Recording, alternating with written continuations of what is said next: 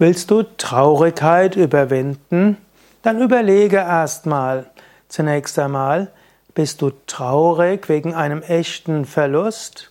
Vielleicht eines nahen Angehörigen, der verstorben ist oder etwas, was dir wichtig war. Du bist deshalb traurig und dieser Verlust ist erst ein paar Wochen oder Monate her. Dann ist es angemessen, traurig zu sein. Dann zwinge dich nicht, Traurigkeit zu überwinden.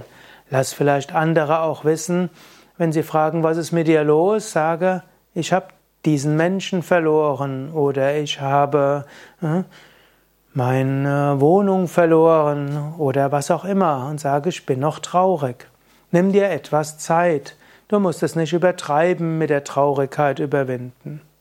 Es kann aber auch sein, dass du schon, dass das schon viele Monate her ist und ganz so wichtig war der Mensch auch nicht. Vielleicht ist dieser Mensch, der gestorben ist, jemand, der weiter von dir Energie zieht.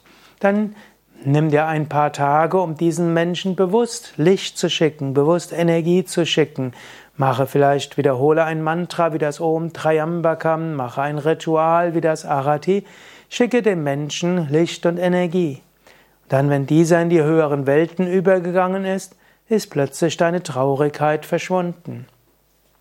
Vielleicht hast du auch irgendwo eine unbestimmte Traurigkeit. Du weißt gar nicht warum. Vielleicht eine Art Melancholie. Vielleicht bräuchtest du mehr Prana, mehr Lebensenergie. Vielleicht müsstest du mehr meditieren, mehr Yoga üben, mal eine Woche in ein Ashram gehen.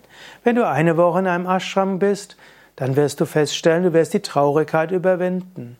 Manchmal am ersten oder zweiten Tag wird sie etwas stärker werden, aber danach verschwindet sie, weil du mehr Prana, mehr Energie hast.